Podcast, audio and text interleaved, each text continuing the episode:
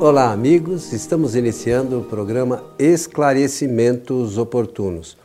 O nosso programa é uma realização da Sociedade Espírita Francisco de Assis, casa sediada na cidade de São Paulo. E conosco, como sempre, o senhor Milton Felipe. Tudo bem, senhor Milton? Tudo bem. Estamos aqui prontos para este trabalho.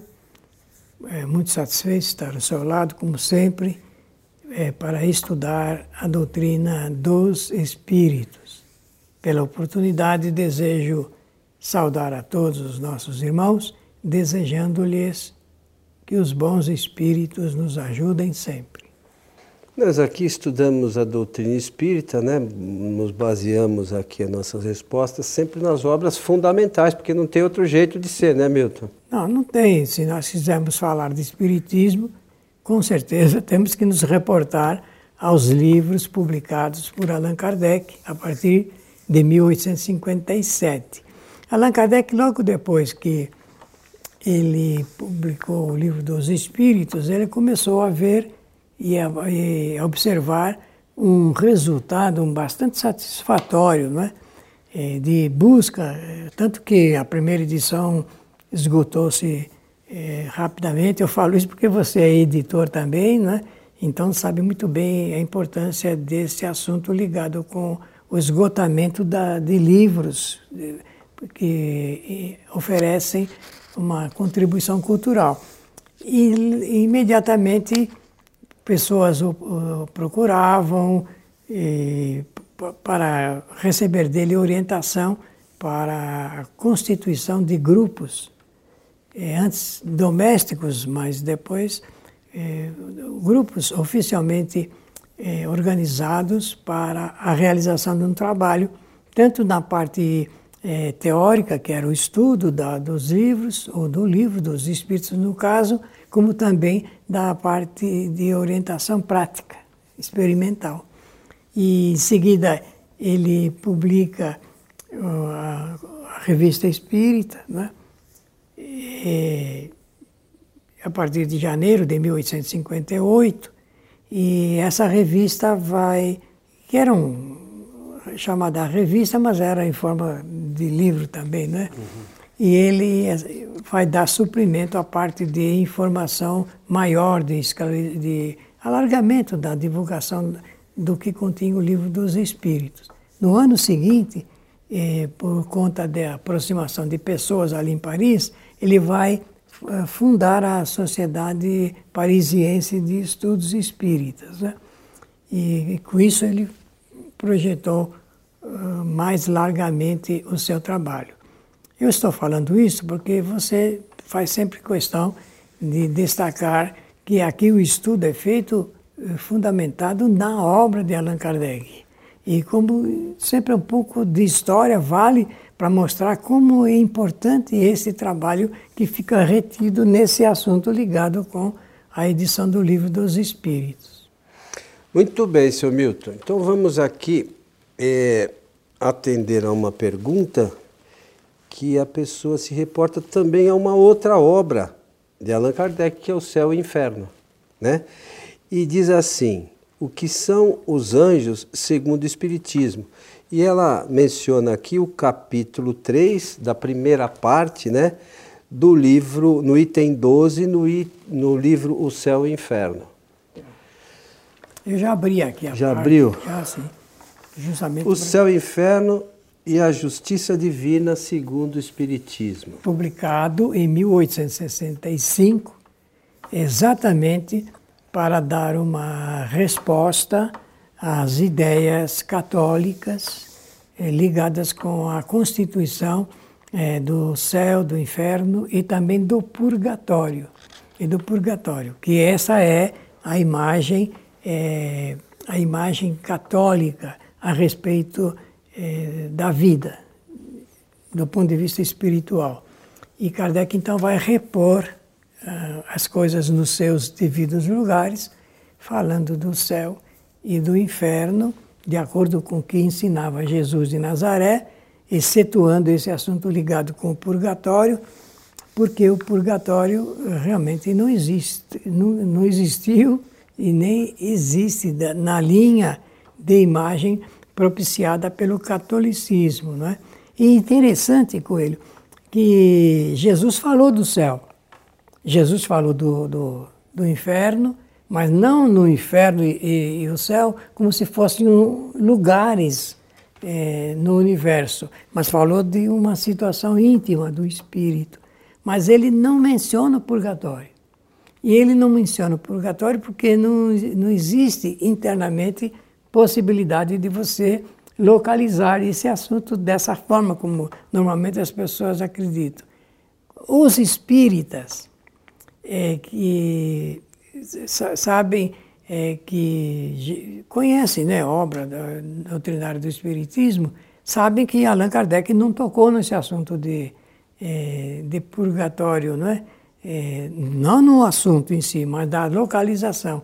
E então eles inventaram também, porque o purgatório é uma invenção do catolicismo, inventaram também é, a, figura, a figura localizada é, do umbral.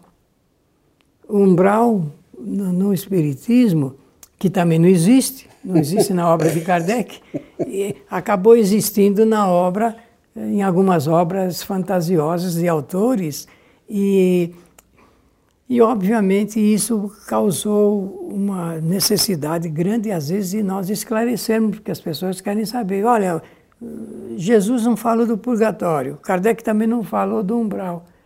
Mas os católicos criaram o, o purgatório, assim como os espíritas criaram o umbral. Eu não acho que os espíritas criaram o umbral. Eu acho que aquelas pessoas que não conhecem o espiritismo criaram uma coisa que não é espiritismo e, e deram alguns nomes. É, eu acho que fica melhor falar assim, é, desse jeito. Porque, lamentavelmente, sabe, Milton, eu, eu comecei a estudar mais a doutrina depois que nós tivemos alguns diálogos, né? E desde então eu venho estudando um pouco mais as obras fundamentais. É, lamentavelmente, algumas pessoas que é, dizem ser espíritas leram, leram o livro dos Espíritos, leram o Evangelho segundo o Espiritismo, mas as outras obras fundamentais, alguns não sabem nem que existe. Certa vez é, eu fui numa palestra numa casa espírita e você tinha feito a tradução do Espiritismo na sua mais simples expressão, lembra disso? Eu levei essa obra nessa casa espírita e a pessoa perguntou quem era o autor daquela obra, né? o dirigente da casa espírita. Eu falei: olha, o Allan Kardec.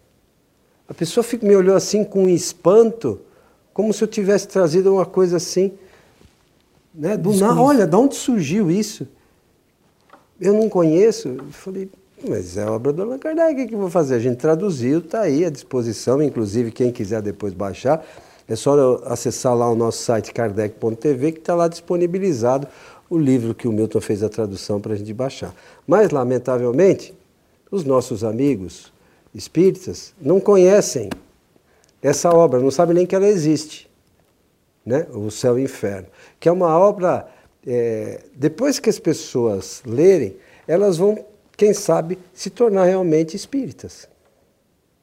Mas vamos lá que a... É, porque, é, conforme estávamos dizendo, é, Allan Kardec escreveu o livro para dar uma resposta. E ele, é, a obra é constante de duas partes. A primeira, dentro dessa, desse aspecto teológico do Espiritismo, e na outra parte, então, é a oportunidade que Allan Kardec tem de mostrar os espíritos propriamente dito. E eles é que se dizem, porque eles se pronunciam, e Kardec só classificou na ordem de 67 modelos de comunicações é, de espíritos nas mais variadas situações. É uma obra lindíssima, gostosa de se ler. E não é modelinho assim, a gente tinha, tem que pegar aqui, aqueles 67 que Kardec, solucion, que Kardec é, relacionou para publicar, e na Revista Espírita tem muitos outros, para aquilo ser base do nosso conhecimento Sim, doutrinário. É então, na internet, às vezes, a gente publica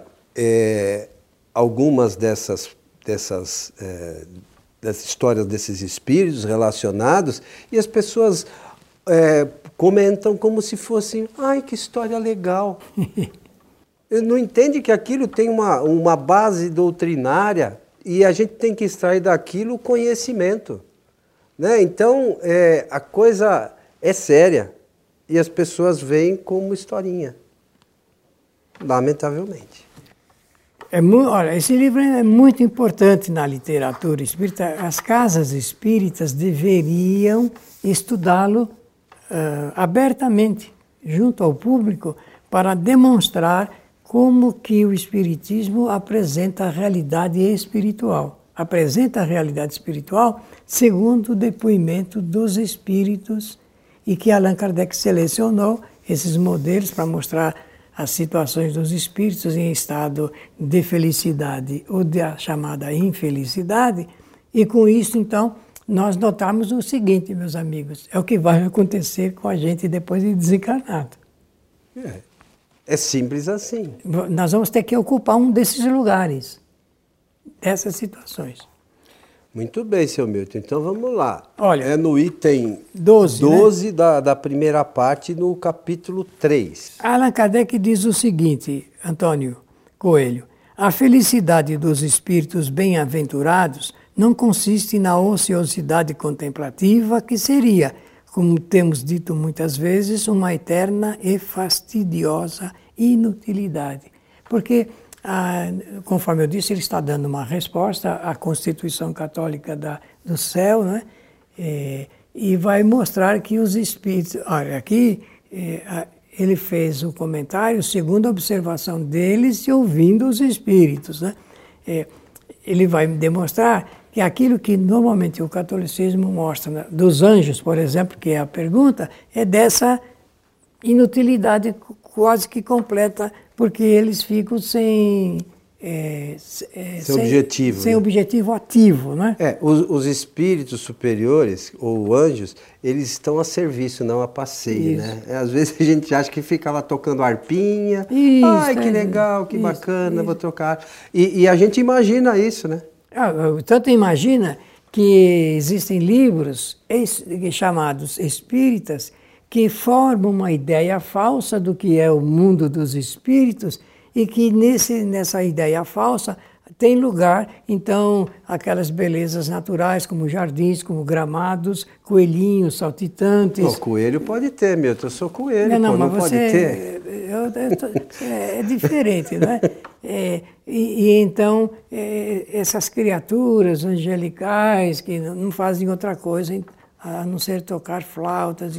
Então, essa é uma ideia falsa do que é o mundo dos espíritos. É, é lamentavelmente, e o, o, o, pior, os católicos acreditarem é totalmente possível. É por, né? Agora, o espírita que tem essa obra aqui para estudar e continuar acreditando nisso é simplesmente lamentável. Né? Se lamenta porque é falta de conhecimento doutrinário, não é?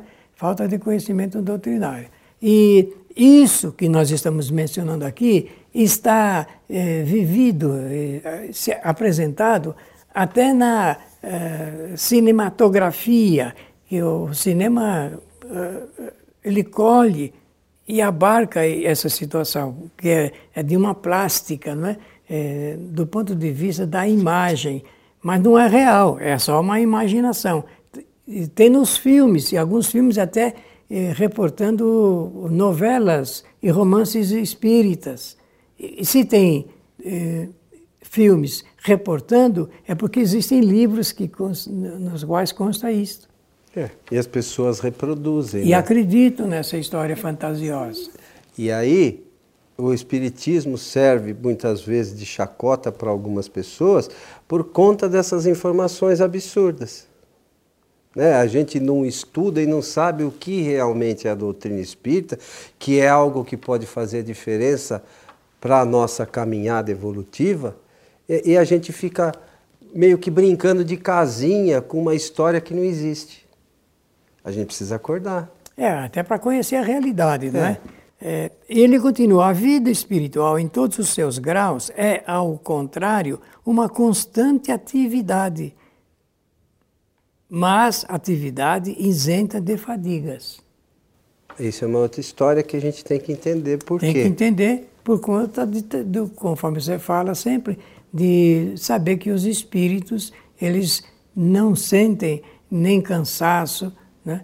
nem fadiga, nem, fadiga, nem eh, necessidade de sono, nem, nem sede, nem fome, sentimento de fome. O Milton está falando alguma novidade? Não, isso aí está lá no livro dos Espíritos também. Sim. Então, é, é lá o capítulo do sono e os sonhos.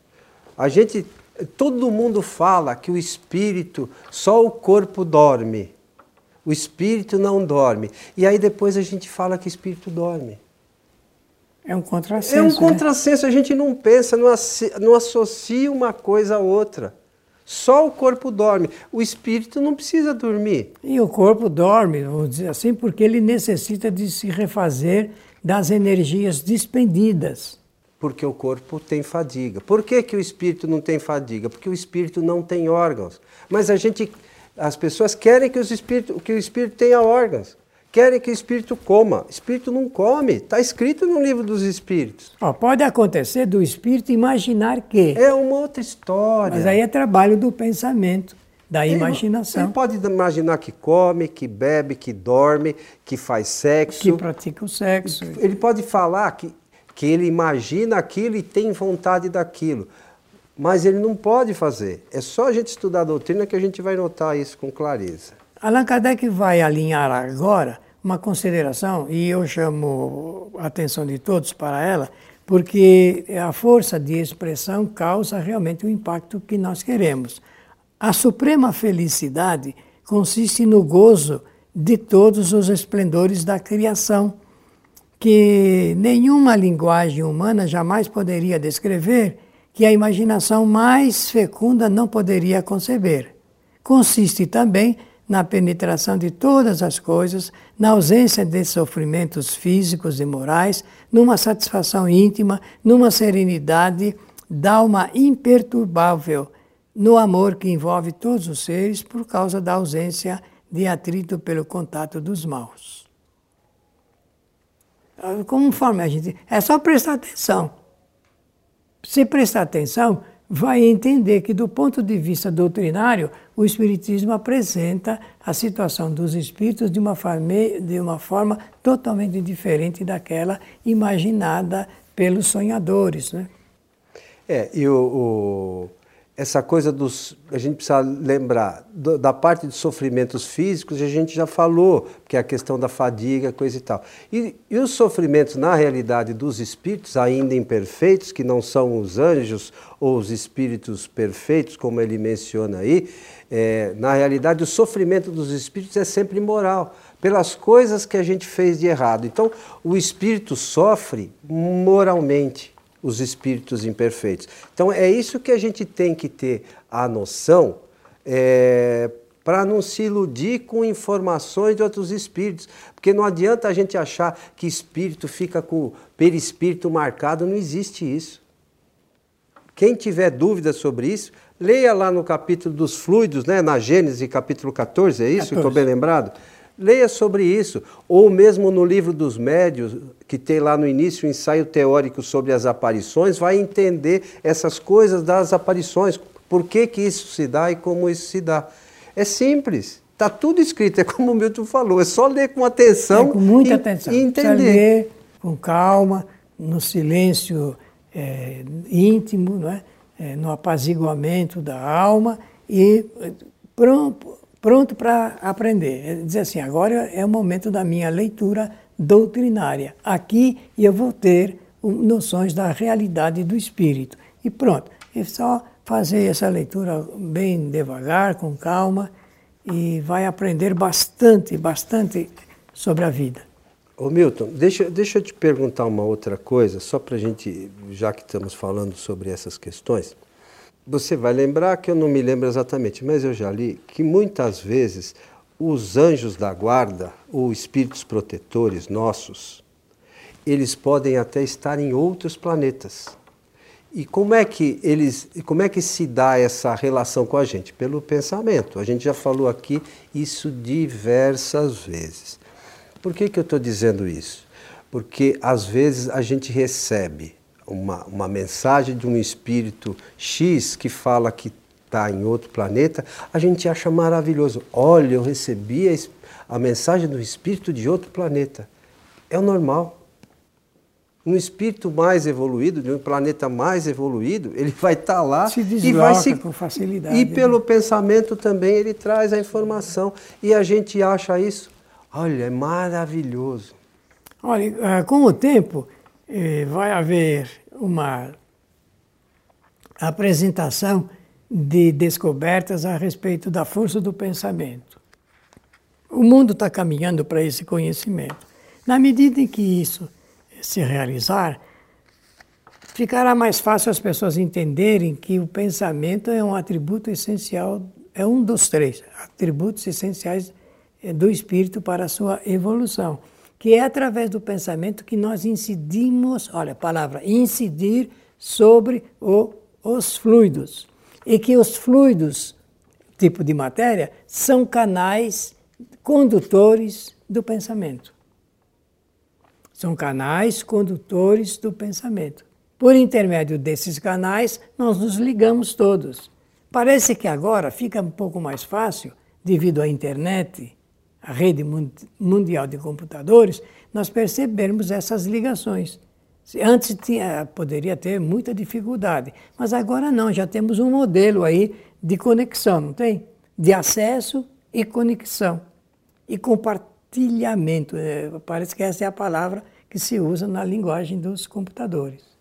É, é, eu, se a gente for fazer, um, só como analogia, claro que isso não é a verdade, mas é, para a gente entender, hoje a gente já consegue acessar em nossa casa a internet pelo Wi-Fi. Então não tem nenhum fio, mas a mensagem vai, a gente se comunica.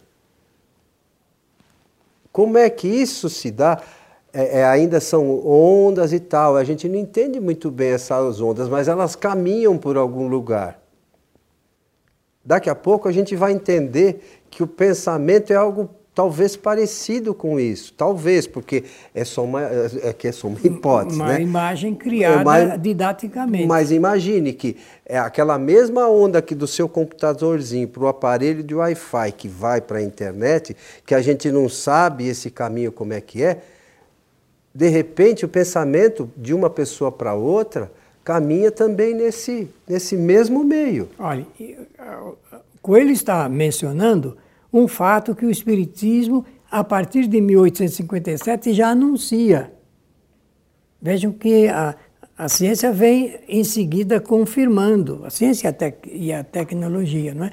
confirmando isso por eh, detalhes de ordem prática, fazendo. Mas o Espiritismo, filosoficamente, já apresenta isso como fato consumado. Então, então três atributos essenciais: a inteligência, a vontade e o pensamento. E o pensamento é um dos pontos a, ser, a serem considerados com muita força para esse assunto ligado com a ligação entre os espíritos. É isso aí, seu Milton Felipe. Então, mais uma vez, fica a sugestão aí para os nossos amigos, a, a, leitura do livro O Céu e o Inferno, ou A Justiça Divina segundo o Espiritismo. Está aqui, uma cópia você tem aí também, no seu item 12. Essa justiça divina, nela não cabe, não, não há o direito de se pensar em censura, penalidade, castigo, supressão, nem nada porque o espírito é um, um, um, um ser que está em um processo crescente de evolução. Simples assim. Seu Milton. Muito obrigado pela atenção de todos, obrigado Coelho aqui pelo convite aqui para a nossa participação e desejar a todos que os bons espíritos nos ajudem sempre. Meus amigos, o Milton fala sempre do convite, mas ele foi convidado desde o primeiro e a gente faz isso junto desde o primeiro. Então, nós fazemos junto, não tem nada de convite, a gente só combina o dia e grava. Mas eu sou grato. Que é isso. A vocês que estiveram conosco, o nosso abraço e até o nosso próximo programa.